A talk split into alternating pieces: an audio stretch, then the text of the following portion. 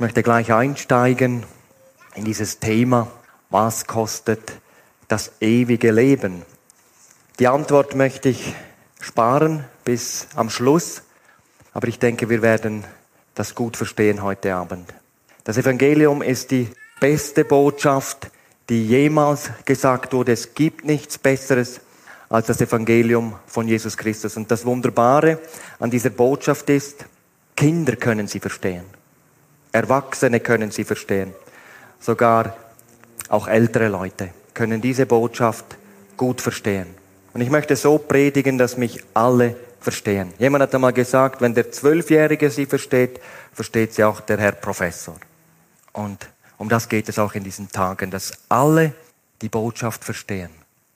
In seinem Buch Was geschieht, wenn ich sterbe, schreibt Professor Dr. Detschkos Villenov, dass sehr viele Menschen an der Schwelle des Todes bereit sind, alles aufzugeben oder alles zu geben, um ihr Leben noch ein bisschen zu verlängern. Ihr Lieben, das Gefühl für die Ewigkeit oder das Verlangen nach Unsterblichkeit gehört zum Menschen, ist ein Teil unserer menschlichen Natur, ist uns angeboren. Auf der einen Seite gibt es Leute, die beschäftigen sich sehr intensiv mit der Frage der Ewigkeit. Lesen in den verschiedenen Weltreligionen, befassen sich intensiv mit verschiedenster Literatur über das Thema Ewigkeit. Ich denke, das ist ganz gut so. Am besten natürlich, wenn wir die Bibel lesen. Jemand hat einmal gesagt, wer sich als gebildet hält, muss mindestens einmal das Johannesevangelium ganz durchgelesen haben. Das sind historisch bewiesene Dinge. Also wenn man sich gebildet nennt, dann muss man das einfach mal gelesen haben. Also wenn du noch nie das Johannesevangelium gelesen hast, bitte fang heute an. Es gibt aber auf der anderen Seite Menschen, sie denken nur an das Zeitliche. Mit der Frage der Ewigkeit setzen sie sich überhaupt nicht auseinander. Gar kein Interesse daran. Wir waren heute auf der Straße, haben eine Stunde lang gesungen, so gut wie, wie wir konnten. Und da konnten wir auch Einladungen verteilen. Vielleicht ist sogar jemand jetzt hier. Aber da war auch einer, ah, ich habe ein gutes Leben. Interessiert mich nicht, was ihr da, was ihr da sagen wollt. Ja, wie sonst könnte man erklären, dass Sportler aller Disziplinen eigentlich nur ein einziges Ziel haben, nämlich so viele Siege wie möglich. Und manch ein Weltmeister hat schon in Kindertagen angefangen, um dann mal irgendwann für drei Minuten vor laufender Kamera auf dem Podest zu stehen. Das ist so das Ziel oder das Zentrum seines Lebens. Oder da gibt es Wissenschaftler, die ihr ganzes Leben der Forschung widmen, damit sie Bahnbrechendes herausfinden und ihr Name damit verbunden wird. Oder Politiker, sie ringen nach mehr Macht und Einfluss, damit der Eintrag, ihr Name in die Geschichtsbücher eingetragen wird. Das ist so das Ziel ihres Lebens. Und jetzt hört diesem ganzen Eifer nach Ruhm, nach Macht, nach Reichtum, hat der Herr Jesus ein ganz anderes Ziel gegenübergesetzt. Ein Ziel mit bleibendem Wert. Ein Ziel, das in Ewigkeit Bestand hat. Der Herr Jesus spricht von einem Schatz, von einer Perle als einem Bild für das Himmelreich und das ewige Leben. Der Begriff Reich der Himmel kommt sehr oft in der Bibel vor, besonders in den Gleichnisreden Jesu. Allein in Matthäus 13, wenn man das mal daheim nachlesen will, da finden wir sieben Himmelreichsgleichnisse und eines möchte ich uns jetzt vorlesen. Aus Matthäus 13, es sind die Verse 44 bis 46.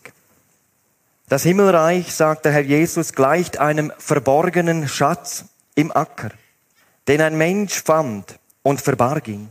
Und vor Freude darüber geht er hin und verkauft alles, was er hat, und kauft diesen Acker.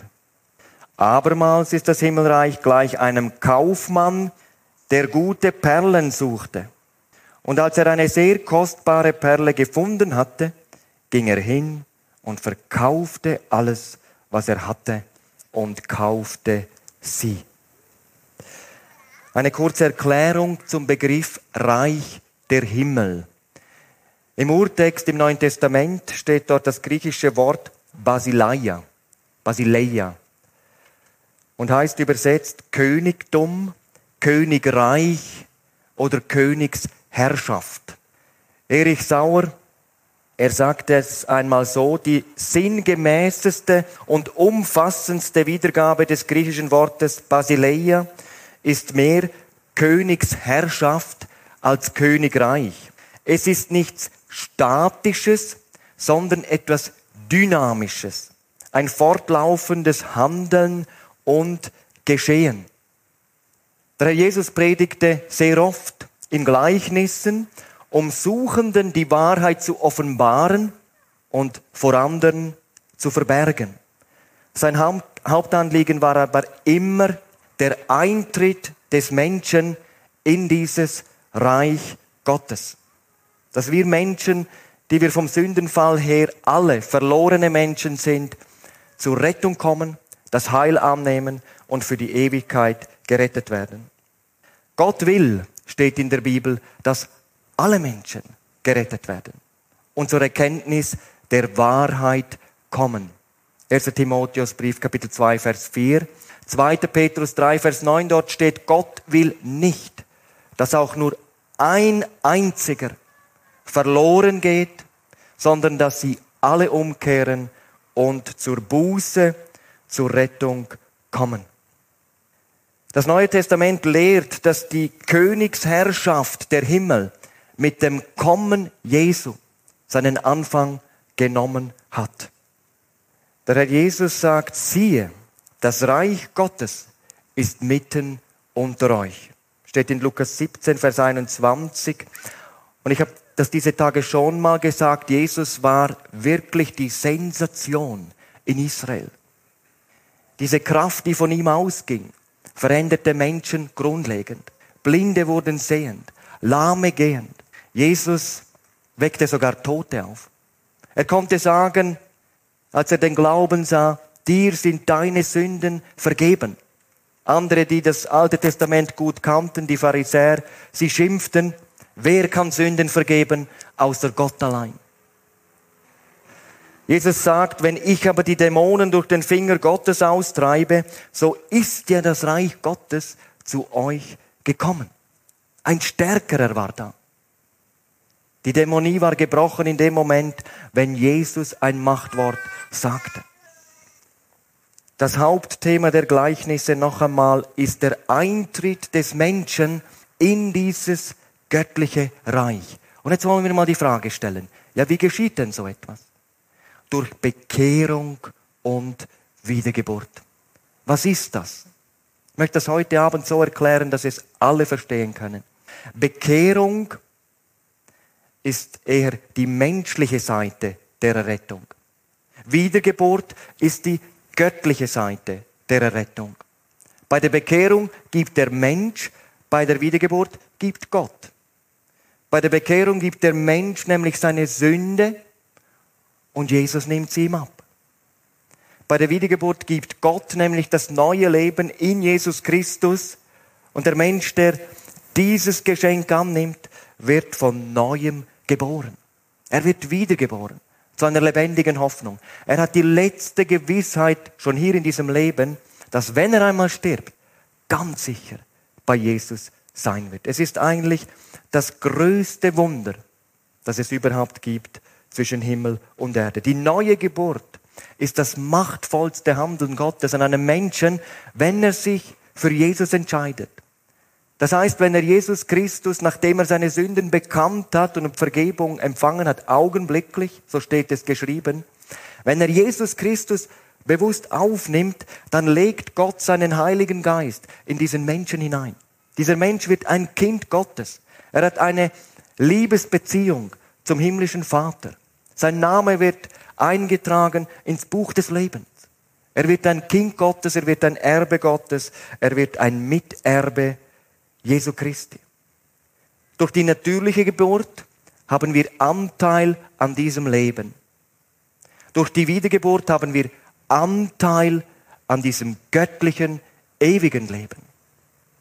Ohne natürliche Geburt haben wir kein natürliches Leben. Ohne Wiedergeburt gibt es kein ewiges Leben aus Gott. Du brauchst eine neue Geburt, so sagt es Jesus. Wer nicht von neuem geboren ist, kann das Reich Gottes nicht sehen. Und dann sagte Jesus zu einem Pharisäer, einem Lehrer Israels, der das noch nicht verstanden hat, wundere dich nicht, du musst von neuem geboren werden. Und darf ich an dieser Stelle gerade dich einmal fragen, bist du wiedergeboren? Kannst du erzählen von einer Stunde in deinem Leben, in der du zu Jesus gekommen bist, ganz bewusst, ihm dein Leben gebracht hast, so wie du es gelebt hast, ihn um Vergebung gebeten hast, all deiner Schuld, und dann ihn als deinen Retter und Herrn aufgenommen hast. Hast du Heilsgewissheit? Wenn du heute sterben würdest, bist du ganz sicher, dass du gerettet bist. Wenn nicht, ich lade dich ganz herzlich ein heute Abend. Im Anschluss an diese Predigt, wenn wir nochmal von der Katharina ein Lied gehört haben, ich dann hier zum Abschluss gebetet habe, dann werde ich hier in den hinteren Bereich gehen, da werde ich einfach warten. Und wenn du heute kommen willst, ich kann dir das jetzt schon sagen, es wird der größte Tag deines Lebens sein. Schon Kinder können sich bekehren. Jesus nimmt Kinderbekehrungen sehr ernst. Auch wenn es dann später noch manche schwierigen Momente gibt. Aber ich, ich weiß, dass auch Kinder eine neue Geburt erleben können. Nun zum Gleichnis oder zu den beiden Gleichnissen. Beide Gleichnisse sagen uns etwas über die alles übertreffende Kostbarkeit des Himmelreiches, des ewigen Lebens, das ja schon hier anfängt. Das Gemeinsame an den beiden Gleichnissen ist, dass beide Finder alles verkaufen, um dieses Kostbarste zu gewinnen. Der Unterschied bei den Gleichnissen, der erste findet den Schatz, ohne dass er eigentlich bewusst gesucht hat. Der andere sucht und er findet die kostbarste Perle. Das erste Gleichnis, dieser Mensch findet den Schatz ohne besonderes Suchen. Ich lese nochmals Vers 44. Das Reich der Himmel gleicht einem im Acker verborgenen Schatz, den ein Mensch fand und verbarg. Und vor Freude darüber geht er hin und verkauft alles, was er hat und kauft jenen Acker. Stellen wir uns einmal folgende Situation vor. Da ist ein junger Familienvater. Die meiste Zeit seines Lebens verbringt er auf dem Acker, beim Pflügen, beim Säen, Bewässern, beim Ernten. Er hat Frau und Kind, lebt mehr oder weniger zufrieden in seinem Häuschen mit Stall, zwei Esel, zwei Pferde, Hühner, paar Schweinchen. Für ein normales Leben unter dem Himmel reicht es. Mehr brauchen sie nicht und suchen eigentlich auch nicht. Er ist angestellt bei einem reichen Bauern aus der Nähe. Die Arbeit macht ihm Freude und die frische Luft tut allemal gut. Und es ist ein Tag wie jeder andere. Er ist gerade beim Pflügen und plötzlich bleiben diese Ochsen stehen und es geht keinen Millimeter weiter.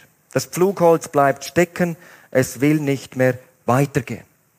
Um dieses Problem zu lösen, beginnt er zu graben und völlig unerwartet entdeckt er einen unendlich wertvollen Schatz.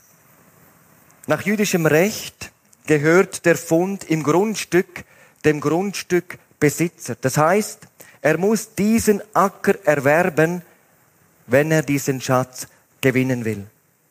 Und er erkennt es sofort, würde ihm das gelingen, würde sich sein Leben total und für immer verändern. Es geht um alles. Ganz ja oder ganz nein. Der Wert ist so groß, dass er alles andere, was er besitzt, loslassen muss, um diesen Schatz zu bekommen. Und er macht es. Er macht es. Er verkauft alles und kauft diesen Acker.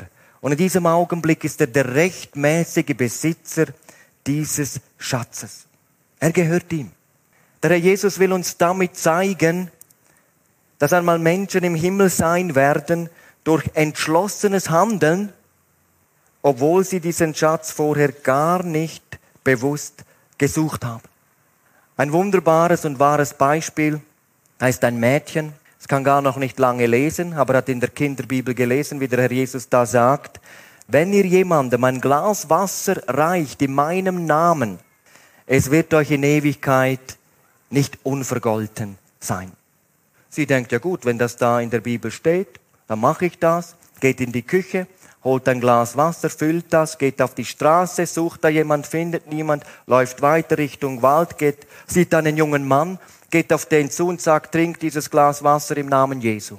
Dieser Mann erschrickt regelrecht, hat sowas ja noch nie gehört, hat aber Durst und trinkt es. Sie nimmt das Glas wieder zurück, legt es in der Küche ab. Jahre vergehen. Sie hat inzwischen eine Ausbildung gemacht zur Krankenschwester, arbeitet im Krankenhaus. Eines Tages kommt da ein Mann, bezieht ein Zimmer, packt seine Koffer aus, auch eine Bibel und legt diese Bibel aufs Nachttisch. Die Krankenschwester sieht das, sagt, ah, eine Bibel, das sieht man nicht jeden Tag. Das freut mich. Sind Sie gläubig? Jawohl, ich glaube an den Herrn Jesus Christus. Können Sie mal erzählen, wie Sie zum Glauben gekommen sind? Ja, gerne. Ich war noch ein junger Mann. Ich hatte keinen Sinn mehr in meinem Leben gesehen, habe einen Strick genommen, bin in den Wald gegangen und wollte meinem Leben ein Ende setzen. Da kommt doch so ein junges Mädchen auf mich zu, streckt mir ein Glas Wasser entgegen und sagt, trink dieses Wasser im Namen Jesu. Und das hat mich wirklich fast umgehauen. Sowas habe ich überhaupt noch nie gehört. Ich habe mein Vorhaben abgebrochen, habe mir eine Bibel gekauft, darin gelesen und ich habe das ewige Leben gefunden. Diese Krankenschwester sagt, oh, das ist aber interessant. Wissen Sie, wer, das ist, wer dieses junge Mädchen gewesen ist? Das war ich. Ist das nicht wunderbar? Wenn da jemand in der Bibel ein Wort Gottes liest und dann danach handelt, was Gott zu tun vermag. Es gibt Menschen, die sind in eine Evangelisation eingeladen worden und sie hätten nie gedacht, dass das, was da gepredigt wird, ihr Leben für immer verwandeln kann, wenn sie sich dafür entscheiden, was da angeboten ist. Meine Schwiegermutter, die hatte überhaupt keine Ahnung von der Bibel, wurde von einer Freundin eingeladen, schon lange her hat sie mir mal ausführlich erzählt. Sie dachte, ihr zuliebe gehe ich jetzt mal mit. Und dann hat dieser Prediger von Jesus Christus so gesprochen, dass sie von Anfang bis zum Schluss also ihre Ohren so gespitzt hat und auch verstanden hat, das ist es.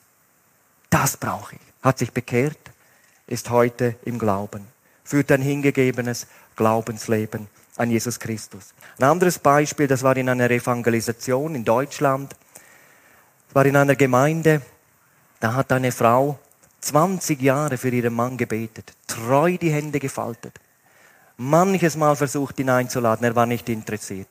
Und dann kam eine Krankheit, eine schwere Krankheit in sein Leben hinein. Und der Mann kam ins Nachdenken. Er war eigentlich ein überzeugter Atheist gewesen, aber jetzt begann sie in ihm zu wirken. Und er kam an einem Abend in die Evangelisation. Und dann bei der Einladung zur Entscheidung, ich hatte gerade zum Abschluss gebetet, bin dann da eine Treppe hinauf, da war ein Raum vorbereitet, kam da rein, hab da gewartet, plötzlich geht die Türe auf, da steht ein Mann vor mir. Und ich habe so gefragt, Sie wollen sich heute für Jesus Christus entscheiden? Sagt er, ja, ich bin viel zu weit weg. Habe ich gesagt, das ist die beste Voraussetzung. Dann fehlt genau ein Schritt. Das war dieser Mann. Er entschied sich von ganzem Herzen an diesem Abend für ein Leben mit Jesus. Und dann hört mal, was seine Frau geschrieben hat. Ich habe sie um Erlaubnis gebeten, ob ich das dann mal weitergeben darf. Natürlich hat sie mir die Erlaubnis gegeben. Nun ist dieses große Wunder geschehen. Meine beste Freundin und Glaubensschwester kann es auch immer noch nicht richtig fassen, Wir liegen uns ständig in den Armen und danken Gott, dass er dieses Wunder an meinem Mann getan hat. Als er an diesem Freitag nach der Predigt in die Seelsorge ging, nahmen mich unten die Leute in den Arm und fingen an zu weinen. Ich lief tagelang umher und war nicht mächtig, mich auf irgendetwas zu konzentrieren. Mein Mann wird von den Leuten angesprochen, was los wäre. Er würde so glücklich aussehen. Gestern am Arbeitsplatz fragte ein Kollege ihn sogar, ob er im Lotto gewonnen hätte. Er strahle so. Voller Freude trägt er jetzt seine eigene Bibel mit. Beruflich ist er in der Fort- und Weiterbildung für Erwachsene tätig. Und heute Morgen hat er sich einen Bibelvers ausgesucht, den er dann bei seinem Seminar mit dem Projektor an die Wand stellt. Wenn ein Mensch sich für diesen Schatz in Jesus Christus entscheidet, verändert sich wirklich alles. Die Bibel sagt, das Alte ist vergangen. Ein ganz Neues ist geworden. Gott sagt in Jesaja 65, Vers 1 ein ganz interessantes Wort, was das alles unterstreicht. Ich ließ mich finden von denen, die mich nicht gesucht haben. Zu dieser Gruppe gehörte auch ein Saulus von Tarsus. Er gewann den Himmel und das ewige Leben, obwohl er nicht gesucht hat. Auf dem Weg nach Damaskus, er war ein Verfolger der ersten Christen. Er suchte die ersten Christen zu verfolgen und fand Jesus Christus. Und aus einem religiösen Eiferer wurde ein Bürger des Himmels. Und hört mal, was dieser Paulus dann von Jesus sagt. In Epheser 3, Vers 8 spricht er vom unausforschlichen Reichtum des Christus. In Kolosser 2, Vers 3 spricht er, in Christus liegen verborgen alle Schätze der Weisheit und der Erkenntnis. Dieser Vers zeigt uns eine wunderbare Wahrheit. Der himmlische Vater hat alle Schätze, die er uns Menschen anbietet, eingepackt in seinem Sohn Jesus Christus. Darum, wenn wir ihn haben, dann haben wir alles gewonnen. Mal ein paar Dinge. Frieden mit Gott. Von Natur aus, vom Sündenfall her, sind wir alle Feinde Gottes, unter dem Zorn Gottes. Aber wenn wir Jesus annehmen, haben wir augenblicklich Frieden mit Gott. Es ist keine Verdammnis über denen, die in Christus Jesus sind. Wir haben Befreiung von Zwängen, die uns kaputt machen. Wie oft habe ich das erlebt, dass da Menschen sind, die haben irgendwie die Finger irgendwo drin gehabt und erst nachher gemerkt, dass es ganz gefährlich war. Aber sie wurden diese Geister nicht mehr los, die sie gerufen haben. Bei Jesus gibt's völlige Befreiung. Erlösung von der Macht Satans, sagt die Bibel. Vergebung aller Sünden. Das Blut Jesus, sagte jemand, hat die Kraft, das schwärzeste Sündenregister schneeweiß zu machen. Und ihr Lieben, wenn wir uns mal mit den Augen Gottes sehen würden, wäre unser aller Register schwarz. Aber wer zu Jesus kommt, bekommt ein schneeweißes Register. Wir empfangen die Kraft eines unzerstörbaren Lebens. Ewiges Leben, das der Tod nicht antasten kann. Das haben wir gestern besonders gehört. Alles, was wir dafür tun müssen, ist, Jesus bewusst anzunehmen. Er ist dieser Schatz. Und im Text heißt es so, er verkauft alles, was er hat. Die Frage, was ist denn alles, was wir haben? Es ist viel mehr als unser irdischer Besitz. Es ist unsere unsterbliche Seele, das ist das Wertvollste, was wir haben. Und das ist ein Geschenk Gottes. Die Bibel sagt schon ganz am Anfang, wir sind geschaffen zum Ebenbild Gottes. Was für eine Stellung. Die Bibel sagt, Gott hat uns geschaffen für eine ewige Existenz. Unsere Seele ist das Wertvollste, was wir überhaupt besitzen. Und wie wir jetzt damit umgehen, entscheidet schlussendlich darüber, wo wir die Ewigkeit verbringen. Entweder in der Herrlichkeit, ewig bei Jesus, oder in der ewigen Verdammnis in der Hölle so sagt es die Bibel an vielen Stellen, im ewigen Feuer. Jetzt hört, in der Bibel steht ein Vers und ich denke, das ist so ein zentraler Vers heute Abend. In 1. Timotheus 6, Vers 12. Originaltext, da steht, ergreife das ewige Leben, zu dem du gerufen bist. Und das ist ein Befehl. Und wer diesen Befehl ernst nimmt, wer das tut, der wird in alle Ewigkeit reich gemacht. Der Herr Jesus ist heute Abend hier. Er ist von den Toten auferstanden. Er ist in alle Ewigkeit lebendig. Und er ist heute durch den Heiligen Geist hier in diesem Zelt. Ich denke, wir spüren das auch. Es ist eine wunderbare Atmosphäre. Weil Jesus heute redet durch sein Wort. Und er steht heute da und bietet dir diesen goldenen Kelch mit dem lebendigen Wasser an. Und meine Frage ist jetzt schon, wir sind vielleicht zwei Drittel der Predigt haben wir gehört, aber ist jemand da, der heute dieses ewige Leben ergreifen will? Du darfst in deinem Herzen jetzt schon Antwort geben. Ihr Lieben, viele gehen doch ohne Entscheidung nach Hause. Und das macht mich manchmal so traurig. Es könnten alle Menschen in den Himmel kommen. Und manchmal, wenn so eine Veranstaltung zu Ende ist, gestern Abend, ich habe mich riesig gefreut, hat sich ein junger Mann ganz klar bekehrt. Von allem abgesagt. Ich sag mal, alles verkauft, was ihn zurückhalten wollte. Und diese Entscheidung für Jesus getroffen. Er ist heute auch hier. Aber manch einer geht eben unbekehrt nach Hause, weil er sich nicht bekehren will. Und an diesem Punkt scheitern eben leider die allermeisten. Denn ein großes Hindernis im Blick auf diese Entscheidung ist unsere Unentschlossenheit. Und der Mensch des 21. Jahrhunderts kennzeichnet sich besonders dadurch, dass er sich so viele Türen wie möglich offen lassen möchte. Und wir merken nicht einmal, dass das viel mehr Kraft kostet, als wenn wir uns auf eine Sache ganz konzentrieren.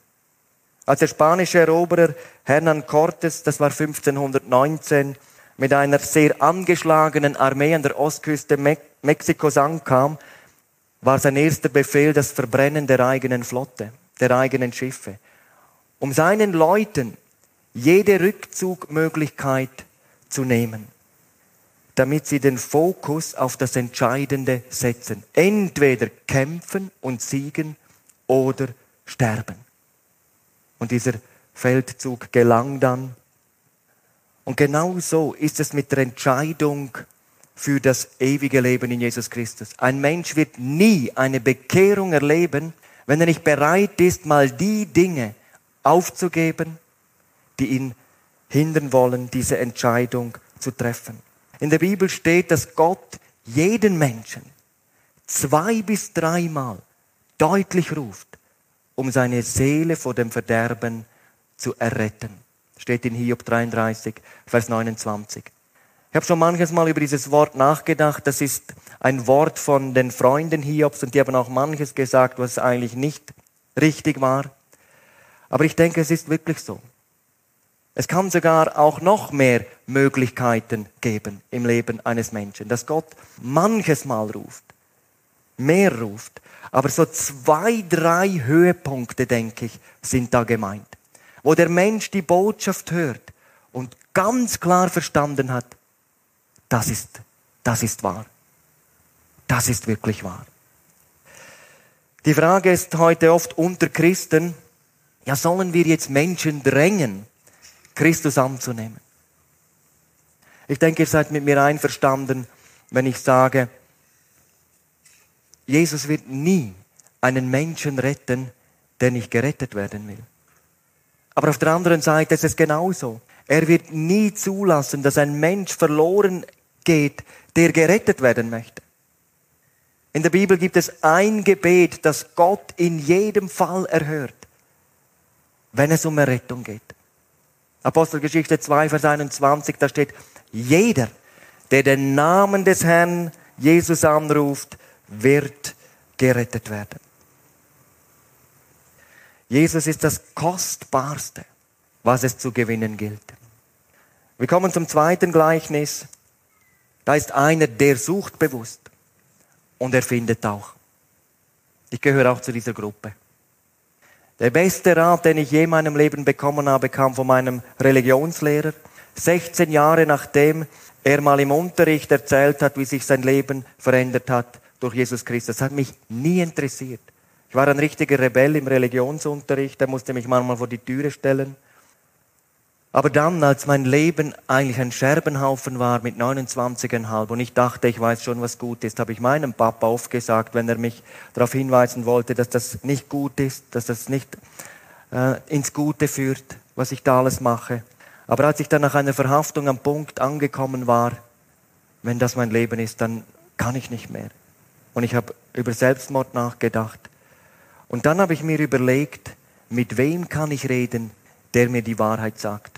Da war ich auf einmal offen. Und dann gingen meine Gedanken 16 Jahre zurück in das Schulzimmer. Das war wie ein Bild vor Augen, wo der gestanden hat und dass der eben gesagt hat, Christus hat mein Leben verändert. Ich ging zu ihm, wir hatten ein Gespräch und er sagte gar nicht viel, ich kann dir nicht viel sagen. Nimm dir einen Monat Zeit, beginn im Neuen Testament zu lesen von Jesus Christus, was er getan hat, was er gesagt hat und bitte ihn, dass er sich dir persönlich zeigt.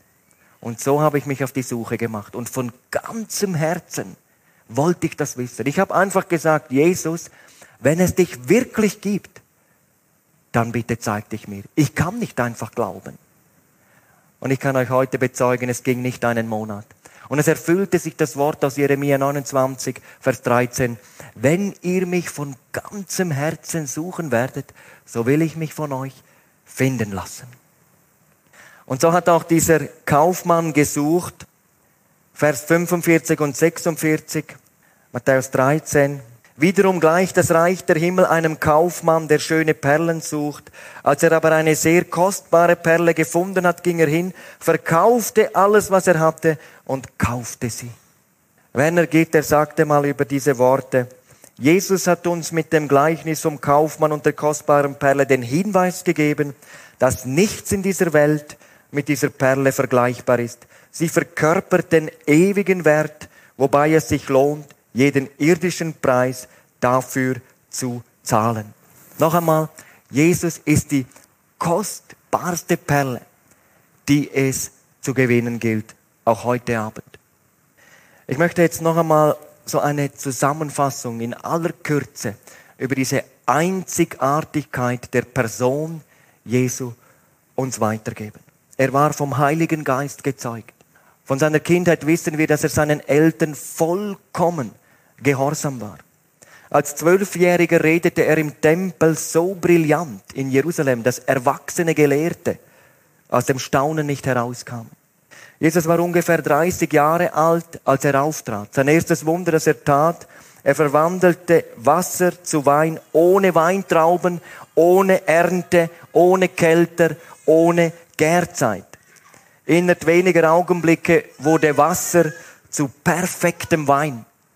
Jesus hat Kranke geheilt. Da war ein Hauptmann in Kapernaum, der bat Jesus um Heilung eines seiner Diener und diese Heilung geschah über eine große Distanz auf die Worte Jesu hin. Geh hin, dir geschehe, wie du geglaubt hast.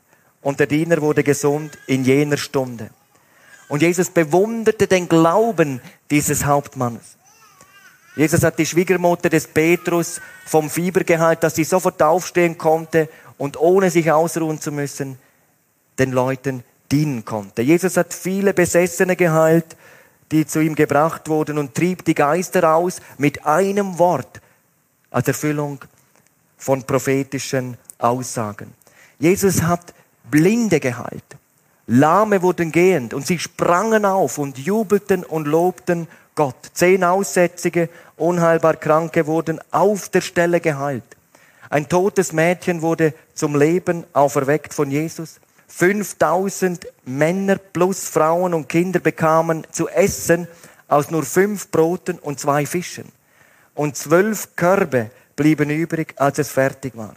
Und alle staunten über seine Fähigkeit.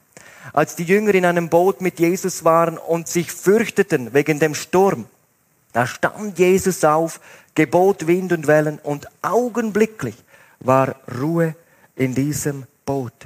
Und sie sagten, wer ist denn dieser, dass auch der Wind und der See ihm gehorchen? Zum Schluss seines Erdenlebens überlebte Jesus die furchtbarsten Qualen und dann nach sechs Stunden am Kreuz schrie er laut, es ist vollbracht. Johannes 19, Vers 30. In diesem Augenblick wurde der gerechte Versöhnungspreis für alle Sünden, für alle Menschen, für alle Zeiten, für immer durch Jesus Christus komplett bezahlt. Wir können nichts dazufügen, aber dürfen auch niemals etwas wegnehmen. Unser Heil ist ein für alle Mal vollendet, als Jesus Christus am Kreuz diese mächtigen Worte ausgerufen hat. In diesem Moment wurde der Vorhang im Tempel zerrissen, Felsen zersprangen, die Erde bebte. Es war eine Schreckenssekunde oder Stunde für Jerusalem. Ein Hauptmann, der das mit eigenen Augen miterlebt hat, damals auf dem Hügel Golgatha, er sagte voller Furcht, wahrhaftig, dieser ist Gottes Sohn. Matthäus 27, Vers 54. Und dann blieb Jesus nicht im Grab. Am dritten Tag auferstand er siegreich aus den Toten und hat sich vielen Menschen gezeigt. Jesus ist der größte Schatz, die kostbarste Perle, die es zu gewinnen gilt. Der Eintritt ins Reich Gottes ist nur möglich, wenn du dich für Jesus entscheidest. Zurück zur Frage am Anfang, was kostet das ewige Leben? Es ist eine zweifache Antwort. Nichts und doch alles. Nichts. In Römer 6, Vers 23 steht, das ewige Leben ist eine Gnadengabe Gottes. Ein Geschenk. Der Timo hat am Anfang gesagt, ich weiß nicht, ob das bei da bei den Leuten so ist, ein Geschenk ist eigentlich wertlos, oder? Habe ich das richtig verstanden? Oder es hat keinen Wert, wenn es nichts kostet. Wenn man das jetzt mal weiterdenkt, dann denke ich, dass das gar nicht so ist. Denn ein Geschenk, was mich ja nichts kostet, hat den anderen, der mir das gibt, etwas gekostet. Er hat ja dafür bezahlt. Darum ist es nicht wertlos. Und im Blick auf das ewige Leben wissen wir von der Bibel her, es hat Jesus alles gekostet, damit wir es umsonst annehmen dürfen. Darum kostet es nichts. Aber eben auf der anderen Seite kostet es uns alles. So hat es Jesus selber gesagt. Markus 8, Vers 35, wer sein Leben retten will, sein Eigenleben behalten will, könnte man auch sagen, wird es am Ende verlieren. Wer aber sein Leben verliert, um meinetwillen und um des Evangeliums willen, wird es erhalten zum ewigen Leben. Es geht also um einen Tausch. Mein Eigenleben gegen das ewige Leben in Jesus Christus. Ernst Sprenger hat das auch auf den Punkt gebracht. Er sagt es so, Errettung kostet nichts. Ein anderer hat bezahlt. Nachfolge kostet alles. Errettung kostet nichts. Ein anderer hat bezahlt. Ein Jünger zu werden, Jesus nachzufolgen, kostet uns alles. Komme zum Schluss. Graf Zinzendorf. Wenn wir so ein Liederbuch haben, da hat es einige Lieder drinnen, die dieser Mann gedichtet hat. Er ist der Gründer geworden der Herrnhuter Brüdergemeinde, hat viele Kirchenlieder gedichtet. Aber dieser Mann stand einst vor einem Bild. Sein Leben war durchtränkt von der Sünde. Und er sah eigentlich keinen Sinn mehr in seinem Leben. Er hatte keine Motivation mehr zu leben. Und dann stand er vor dem Bild des gekreuzigten Christus. Und dann las er diesen Satz. Das tat ich für dich? Was tust du für mich? Und diese Frage ging ihm so durchs Herz, dass er sein Leben, sein ganzes Leben, kompromisslos Jesus Christus übergab. Und was der Herr dann aus ihm gemacht hat, war ein Lobpreis zur Ehre Gottes. Ihr Lieben, es gilt auch heute. heilige Entschlüsse zu fassen. Du kannst heute unbekehrt nach Hause gehen, weil du dich nicht bekehren willst. Gott will, dass du dich entscheidest. Und darum ist heute auch wieder die Möglichkeit, ich möchte mir genügend Zeit nehmen, auch im hinteren Bereich, all denen, die nicht genau wissen, wie man das macht, einfach zu helfen. Das nochmal erklären, anhand einer Zeichnung. Und dann, wenn du das verstanden hast, wollen wir die Hände falten und zu Jesus Christus beten. Und ich kann dir jetzt schon sagen, der Herr wird dein Gebet beantworten. Habe Mut heute Abend zu dieser Entscheidung.